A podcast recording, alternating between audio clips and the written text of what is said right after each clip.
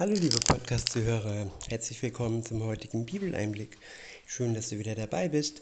Heute habe ich ein Kapitel aus dem ersten Korintherbrief. Es ist das Kapitel 15 und ich verwende die Übersetzung Neue Genfer. Der erste Abschnitt ist überschrieben mit Die Auferstehung Christi, Kernstück des Evangeliums. Ja, ich habe oft und viel über die Kreuzigung Jesu gesprochen und heute geht es ja um die Auferstehung. Wir werfen unseren Blick auf dieses unentbehrliche Ereignis neben der Kreuzigung Jesu. Ab Vers 1 heißt es, Geschwister, ich möchte euch an das Evangelium erinnern, das ich euch verkündet habe. Ihr habt diese Botschaft angenommen, sie ist die Grundlage eures Lebens geworden und durch sie werdet ihr gerettet, vorausgesetzt, ihr lasst euch in keinem Punkt von dem abbringen, was ich euch verkündet habe. Andernfalls wärt ihr vergeblich zum Glauben gekommen.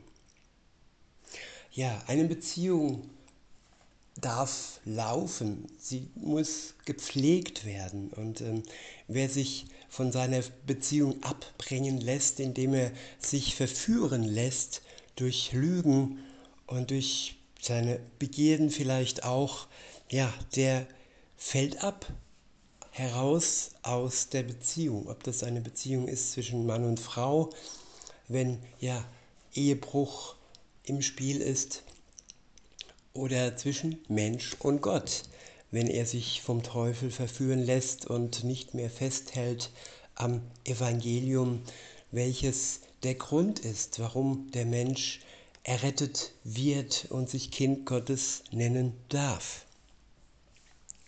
In Vers 3 heißt es, zu dieser Botschaft, die ich so an euch weitergegeben habe, wie ich selbst sie empfing, gehören folgende entscheidende Punkte. Christus ist in Übereinstimmung mit den Aussagen der Schrift für unsere Sünden gestorben. Er wurde begraben und drei Tage danach hat Gott ihn von den Toten auferweckt. Auch das in Übereinstimmung mit der Schrift. Nichts passierte also aus einem Zufall oder aus einer, aus einer Laune heraus. Alles wurde schon zuvor im Alten Testament angekündigt, dass Jesus kommen wird, der Sohn Gottes, dass er sterben wird für die Menschen und dass er auferstehen wird nach dem dritten Tage. Alles war vorangekündigt.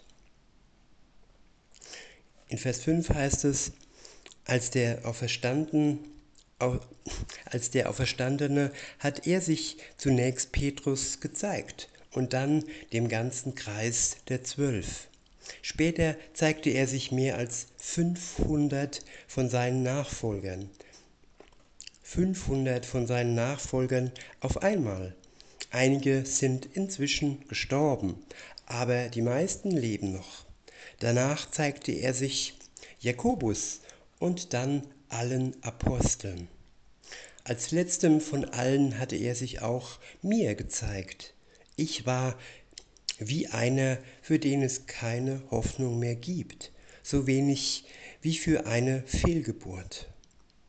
Ja, ich bin der unerwünschte von allen Aposteln. Eigentlich verdiene ich es überhaupt nicht, ein Apostel zu sein. Denn ich habe die Gemeinde Gottes verfolgt. Dass ich trotzdem ein Apostel geworden bin, verdanke ich ausschließlich der Gnade Gottes. Ja, dass Gott sich gerade Saulus herausgesucht hat und ihn dann zum Paulus umgewandelt hat durch seine Gnade. Saulus, der Christenmörder, er hat die Christen gejagt und hat sie umgebracht und Paulus, der neue Mensch, aus dem Geist heraus, aus der Gnade heraus wurde er von Gott zum Apostel eingesetzt. Und weiter heißt es, und dass Gott mir seine Gnade erwiesen hat, ist nicht vergeblich gewesen. Keiner von allen anderen Aposteln hat so viel gearbeitet wie ich. Aber wie ich schon sagte, nicht mir verdanke ich das Erreichte, sondern der Gnade Gottes, die mit mir war. Und zu dem Zeitpunkt auch noch war, nicht verschwand. Im Vers 11 heißt es, im Übrigen ist die Botschaft, die wir verkünden, ob nun ich oder die anderen Apostel, immer dieselbe. Und diese Botschaft ist es auch, die ihr im Glauben angenommen habt. Der nächste Abschnitt ist überschrieben mit und Fundament des Glaubens. In Vers 12 heißt es, Christus wird somit als der verkündet, den Gott von den Toten auferweckt hat. Wie können da einige von euch behaupten, eine Auferstehung der Toten gibt es nicht? Angenommen, es gibt wirklich keine Totenauferstehung, dann ist auch Christus nicht auferstanden. Und wenn Christus nicht auferstanden ist, ist es sinnlos, dass wir das Evangelium verkünden und sinnlos, dass ihr daran glaubt. Ja, Sinn gibt uns die Auferstehung Jesu. Er ist zu neuem Leben erweckt worden. Er hat den Tod überwunden. Und genauso können es alle Gläubige, die an Jesus glauben, den Tod durch seinen Geist überwinden und herausgeholt werden, so wie Jesus aus ihrem Grab, beziehungsweise umgewandelt werden, einen neuen Körper der Marke Himmel geschenkt bekommen, entweder nach dem Aufstehen oder aus dem Grab heraus oder wenn sie noch am Leben sind und Jesus zu ihrer Lebzeit zurückkommt dann werden auch sie verwandelt mit einem neuen Körper. In Vers 15 heißt es, und nicht nur das, wir sehen dann als falsche, als falsche Zeugen da, weil wir etwas über Gott ausgesagt haben, was nicht zutrifft. Ja, es gibt heute viele falsche Zeugen, die hören Lügen, Propaganda, falsche Aussagen aus den Medien oder sonst woher und treten als falsche Zeugen auf. Und ja, wenn es schlimm kommt, dann treiben sie andere Menschen in den Tod damit, wegen ihres falschen Zeugnisses. Weiter heißt es, wir haben bezeugt, dass er Christus auferweckt hat aber wenn es stimmt, dass die Toten nicht auferweckt werden, hat er das ja gar nicht getan. Um es noch einmal zu sagen, wenn die Toten nicht auferstehen, ist auch Christus nicht auferstanden. Und wenn Christus nicht auferstanden ist, ist euer Glaube eine Illusion. Die Schuld, die ihr durch eure Sünden auf euch geladen habt, liegt dann immer noch auf euch. Und auch die, die im Glauben an Christus gestorben sind, sind dann verloren. Wenn die Hoffnung, die Christus uns gegeben hat, nicht über das Leben in der jetzigen Welt hinausreicht, sind wir bedauernswerter als andere Menschen. Der nächste Abschnitt ist überschrieben mit die Auferstehung der Toten, Konsequenz der Auferstehung Christi. In Vers 20 heißt es, doch es verhält sich ja ganz anders. Christus ist von den Toten auferstanden. Er ist der Erste, den Gott auferweckt hat. Und seine Auferstehung gibt uns die Gewähr, dass auch die, die im Glauben an ihn gestorben sind, auferstehen werden. Der Tod kam durch einen Menschen in die Welt, also durch Adam. Entsprechend kommt es nun auch durch einen Menschen zur Auferstehung der Toten, durch Jesus Christus. Weiter heißt es, genauso wie wir alle sterben müssen, weil wir von Adam abstammen, werden wir alle lebendig gemacht werden, weil wir zu Christus gehören. Und wir gehören zu Christus, liebe Zuhörerinnen, lieber Zuhörer, nur dann, wenn wir an ihn glauben. Unser Glaube, ja, besiegelt durch den Geist unsere Zugehörigkeit zu Christus. nicht durch irgendeine Tat, nicht durch eine Spende, nicht dadurch, dass wir einmal im Jahr sonntags in die Kirche gehen. Nein, alleine der Glaube ist entscheidend, welcher die Zugehörigkeit zu Christus anzeigt und vor allem Gott anzeigt. Weiter heißt es, Zuerst ist Christus auferstanden. Als nächstes werden, wenn er wiederkommt, die auferstehen, die zu ihm gehören. Und dann wird Christus die Herrschaft Gott, dem Vater, übergeben. Dann, wenn er allen gottfeindlichen Mächten, Kräften und Gewalten ein Ende bereitet hat, dann ist das Ziel erreicht. Denn Christus muss so lange herrschen, bis Gott ihm alle seine Feinde unter die Füße gelegt hat. Der letzte Feind ist der Tod, aber auch ihm wird schließlich ein Ende bereitet. Denn es heißt in der Schrift, alles hat Gott ihm unter die Füße gelegt. Ausgenommen von diesem alles ist natürlich der Christus zum Herrscher über alles gemacht hat. Ja, alles ist ihm unter die Füße gelegt worden. Seinen eigenen Tod hat er schon überwunden. Und wenn Christus die komplette Macht übernommen hat, dann wird es keinen Tod mehr für die Menschen geben. Dann gibt es ewiges Leben für die, die an ihn glauben oder ewige Verdammnis für die, die nicht an ihn glauben und das Gnadengebot zu Lebzeiten abgelehnt haben. Weiter heißt es, wenn dann alles unter die Herrschaft von Christus gestellt ist, wird er selbst, der Sohn, sich dem unterstellen, der ihn zum Herrn über alles gemacht hat. Und dann ist Gott alles in allem. Der nächste Abschnitt ist überschrieben mit Auferstehungshoffnung und christlicher Alltag. Ab Vers 29 heißt es, wenn das, was ich über die Auferstehung gesagt habe, nicht zutrifft, was für einen Sinn hat es dann, dass einige von euch sich für die Toten taufen lassen? Wieso lässt man sich für Tote taufen, wenn Tote gar nicht auferstehen? Oder warum setzen wir Apostel uns in unserem Dienst ständig Gefahren aus? Es vergeht kein Tag, an dem ich nicht vom Tod bedroht bin. Das ist keine Übertreibung. So wahr ich durch Jesus Christus, unseren Herrn, stolz auf euch bin. Geschwister, euer Glaube ist ja ein Ergebnis meines fahrvollen Dienstes. Hier in Ephesus hatte ich mit Gegnern des Evangeliums eine Auseinandersetzung, die wie ein Kampf mit wilden Tieren war, ein Kampf auf Leben und Tod. Weshalb hätte ich mich darauf einlassen sollen, wenn ich nicht überzeugt wäre,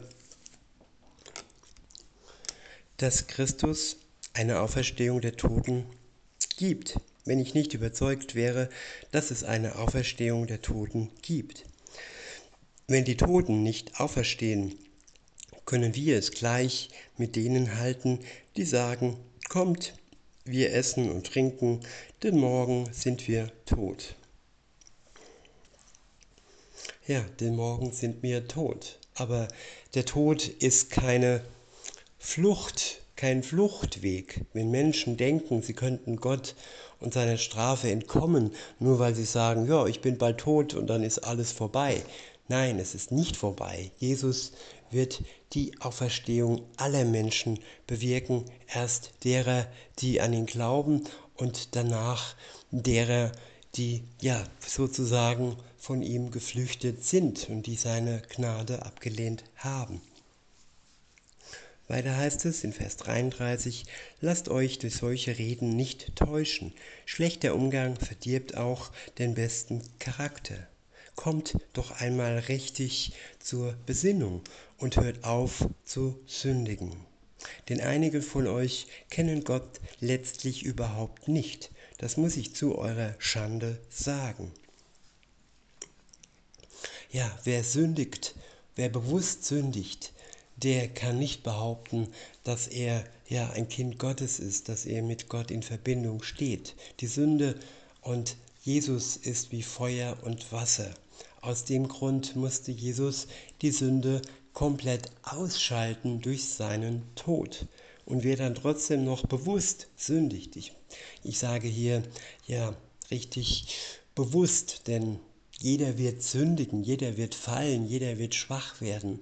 Aber wir tun es da nicht bewusst, sondern weil wir von unserer Reife her, von unserer Menschheit sein her noch nicht so geheiligt sind, ja, wie es Jesus war. Er war zu 100% heilig und der Mensch wird es erst dann, wenn Jesus wiederkommt und wir komplett verwandelt werden. Denn im Moment sind wir noch in diesem alten, sündhaften Körper und den verlieren wir erst dann, wenn er wiederkommt. In Vers 35 heißt es, aber wird mir jemand entgegenhalten, wie soll die Auferstehung der Toten denn vor sich gehen? Mit was für einem Körper werden sie aus ihren Gräbern kommen? Wer so redet, weiß nicht, was er sagt. Wenn du Getreide aussäst, muss die Saat doch auch zuerst sterben, ehe neues Leben daraus entsteht. Ja, wir leben im Moment in der Hülle unser irdischer Körper ist wie die Hülle der Saat. Sie wird in die Erde hineingelegt, sozusagen begraben mit Christus, in Christus. Und erst dann kann sie ja neues Leben hervorbringen. Dann sprengt die Saat auf und bringt Frucht und neues Leben hervor. Weiter heißt es, und was du säst, Weizen oder sonst ein Getreide, eine Getreideart, hat nicht das Aussehen der künftigen Pflanze. Es sind Samenkörner und weiter nichts. Aber wenn der Samen dann aufgeht und zur Pflanze wird, bekommt er eine neue Gestalt, die Gestalt, die ihm von Gott bestimmt ist. Und aus jeder Samenart lässt Gott eine andere Pflanze entstehen. Bei den Lebewesen ist es genauso. Der menschliche Körper ist anders als der von Tieren, der Körper von Vögeln anders als der von Fischen. Außerdem gibt es nicht nur auf der Erde Körper, es gibt auch Körper am Himmel und deren Schönheit ist von ganz anderer Art als die der irdischen Körper. Bei den Himmelskörpern gibt es auch wieder Unterschiede. Das Leuchten der Sonne ist anders als das Leuchten des Mondes.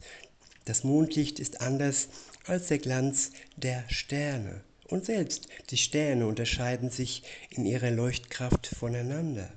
Entsprechend verhält es sich mit der Auferstehung der Toten. Wer Mensch der menschliche Körper ist wie ein Samenkorn, das in die Erde gelegt wird. Erst ist er vergänglich, aber wenn er dann auferweckt wird, ist er unvergänglich. Er ist unansehnlich, denn dann aber erfüllt von Gottes Herrlichkeit. Ja, für die einen mehr, für die anderen weniger, sage ich etwas mit Selbstironie. Nicht jeder ist mit wunderbarer Schönheit gesegnet, sage ich mal. Es gibt Menschen und auch über Jesus ähm, ist geschrieben im Alten Testament, dass er unansehnlich war, dass er nicht der Schönste war. Und ja, wie ein Samenkorn verdorrt so verdorrt jeder Mensch am Ende seines Lebens und wird mehr und mehr unansehnlich für alle, die nicht diese Veränderung miterlebt haben. Ich denke, für Partner, die diese Veränderung miterleben, ja, die bleiben dran. Die bleiben am Augenlicht, an den Augen. Sie, ja, für sie ist der andere bis zum Tod schön. Und auch die verwelkten Blätter, der Herbst und auch der Winter hat seine schönen Zeiten. Aber alles ist der Vergänglichkeit preisgegeben und erst wenn Jesus kommt, kommt auch die komplette Herrlichkeit und Schönheit von allen Körpern. Weiter heißt es, Er ist, erst ist er unansehnlich, dann aber erfüllt von Gottes Herrlichkeit. Erst ist er schwach, dann voller Kraft. Ja, am Ende unseres Lebens werden wir schwach. Und wenn wir dann ja in die Erde hineinkommen und wieder auferstehen, werden wir auch voller Kraft sein, wenn wir zu Lebzeiten ja im Glauben an Jesus gestorben sind. Weiter heißt es in Vers 44, in die Erde gelegt wird ein irdischer Körper.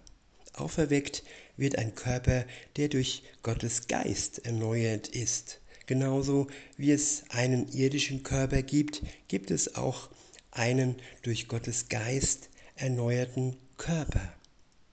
Dasselbe zeigt ein Vergleich zwischen Adam und Christus. Unser jetziger Körper entspricht dem, den Adam, der Erstmensch, der erste Mensch bekam, als Gott ihn, wie die Schrift sagt, zu einem lebendigen Wesen machte. Unser künftiger Körper hingegen entspricht dem, den Christus, der letzte Adam, bei seiner Auferstehung bekam. Christus, der uns durch seinen Geist lebendig macht.